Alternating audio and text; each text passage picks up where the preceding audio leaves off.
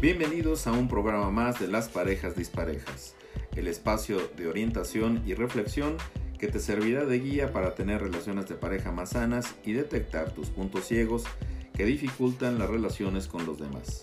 Yo soy el psicólogo y maestro en desarrollo humano Juan Antonio Barrera y me acompaña la maestra en desarrollo humano y también psicóloga Fidelia Martínez Camacho. Doctora, nuevamente otro tema candente. ¿Cómo estás? Muy bien, gracias. Y efectivamente es un tema complicado que para algunas personas representa hoy en día un tabú, para otras es una palanca que mueve al mundo porque tienen muchos prejuicios y beneficios también. Y ahora podemos compartir esta información valiosa con nuestros radioescuchas. El día de hoy vamos a reflexionar sobre las curiosidades del orgasmo. Amigos, quédense con nosotros y descubramos algunos aspectos interesantes sobre este tema.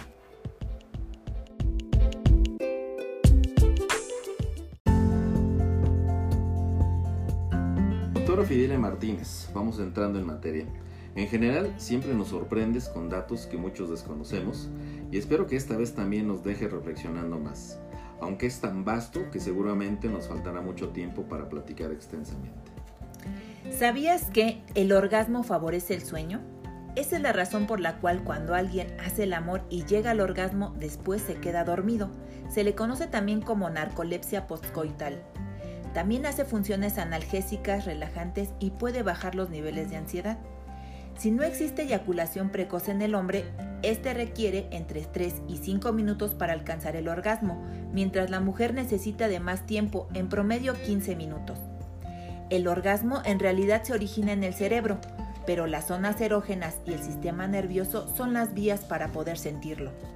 En la mujer el orgasmo mejora con la edad, en los hombres también mejora con la edad, cuando se vuelven más pacientes para disfrutar el momento y no van en una carrera para alcanzarlo rápidamente.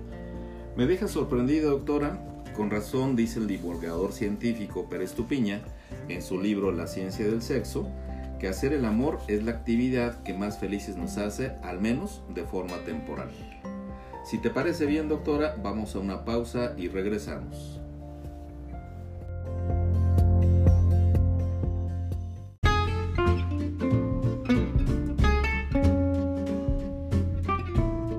Que continúan con nosotros y regresamos nuevamente para seguir platicando de las curiosidades y beneficios del orgasmo. Ya vimos que lograr un orgasmo tiene efectos analgésicos, relajantes, que nos puede llevar a disfrutar de un sueño agradable, como lo mencionó la doctora y se llama narcolepsia poscoital, y que también baja los niveles de ansiedad y que el placer al sentirlo mejora con la edad. También existen semejanzas y diferencias cuando los hombres y mujeres alcanzan el orgasmo. Al momento de alcanzarlo, los hombres y las mujeres generan dopamina, que es la hormona del placer, oxitocina, la cual se conoce como la hormona de la paz, de la relación, la calma, el amor y la sanación.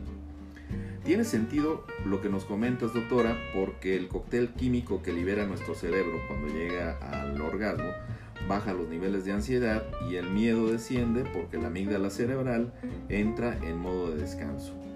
Para quienes no conocen la función de la amígdala cerebral, les explicamos que es un cerebro dentro de nuestro cerebro y es la encargada de regular las emociones. Por lo tanto, si no hay miedo, no hay ansiedad y si estamos en modo de calma, relajación y paz, se produce un efecto analgésico que mitiga el dolor. Qué interesante. Es importante destacar las diferencias también en los sexos, ya que en los hombres baja el flujo sanguíneo de la amígdala cerebral, pero no se desactiva completamente. Lo más probable es que este sea un rasgo evolutivo que permanece desde la prehistoria, cuando los hombres y mujeres tenían intimidad en la sabana y en campo abierto. Los hombres no podían abandonarse al descanso absoluto, pues corrían el riesgo de que los devorara algún depredador, incluyendo a la pareja.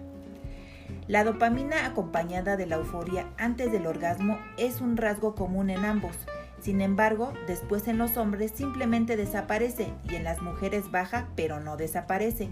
Y muy probablemente este sea también un rasgo evolutivo en donde la protección que recibía la mujer de su pareja fuera un elemento importante para saber que él podría quedarse a su lado y protegerla. En ambos miembros de la pareja cuando se descargan grandes dosis de oxitocina en la sangre al momento del contacto sexual y si llegan de manera placentera al orgasmo, generan la sensación de permanecer juntos y nada más importa que estar al lado de la persona amada. Ahora entiendo por qué al menos en los hombres lo que nos hace más socialmente deseables es que se cumplan cuatro P's con una pareja. Ser protector, proveedor, productivo y potente.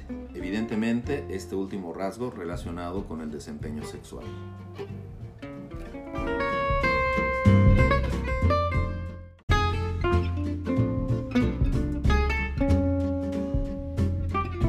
Amigos, regresamos nuevamente. Existen otras curiosidades más relacionadas con algo que se llama remapeo cerebral. Esto quiere decir que no existen rutas únicas mediadas por las zonas erógenas para alcanzar el orgasmo. Veamos algunas de ellas. Se llama parcialismo sexual y existen personas que les gusta alguna parte del cuerpo de su pareja, como puede ser el cabello o los pies, aunque existen muchísimas más y el contacto con esa parte del cuerpo les permite excitarse más fácilmente y llegar al orgasmo. Otro es el uso de juguetes sexuales o ropa sexy como parte de la dinámica del juego en pareja. Es muy importante que si usa ropa sexy o juguetes sexuales, todo esto tiene que ser acordado con la pareja.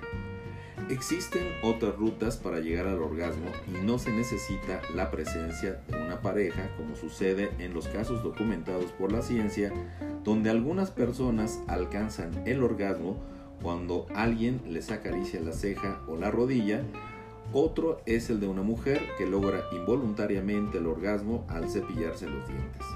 Y otro más es el de los loner porn. Se les llama así a las personas que inflan globos hasta hacerlos estallar y justo en ese momento alcanzan el orgasmo. Incluso organizan convenciones para hacer esto frente a otras personas que tienen la misma ruta neuronal para alcanzar el orgasmo. Queridos amigos, ahora tienen información que les podrá prevenir dificultades futuras teniendo más conocimiento de este interesante tema. Recuerden que amarse no es suficiente y que además del amor en la pareja necesitamos saber o conocimiento para detectar los puntos ciegos y evitar dificultades presentes y futuras. Si quieres saber más de este interesante tema, puedes consultar el libro de las parejas disparejas de Editorial Obelisco del psicólogo, investigador y terapeuta Juan Antonio Barrera. Si eres una pareja dispareja o tu pareja se ha convertido en ello y necesitas ayuda profesional, podemos ayudarte.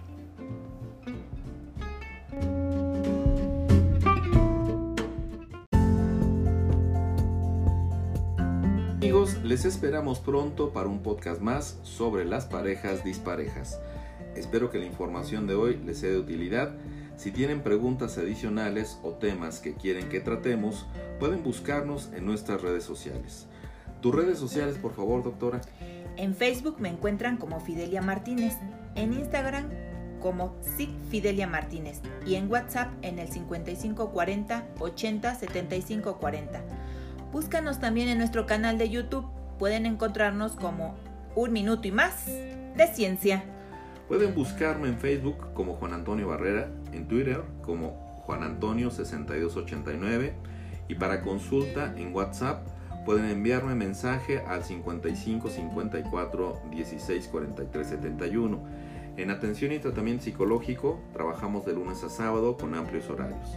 Recuerden que si su pareja se está volviendo dispareja, podemos ayudarles. Ha sido un placer compartir con ustedes y los esperamos en nuestra próxima edición. Excelente día y bendiciones.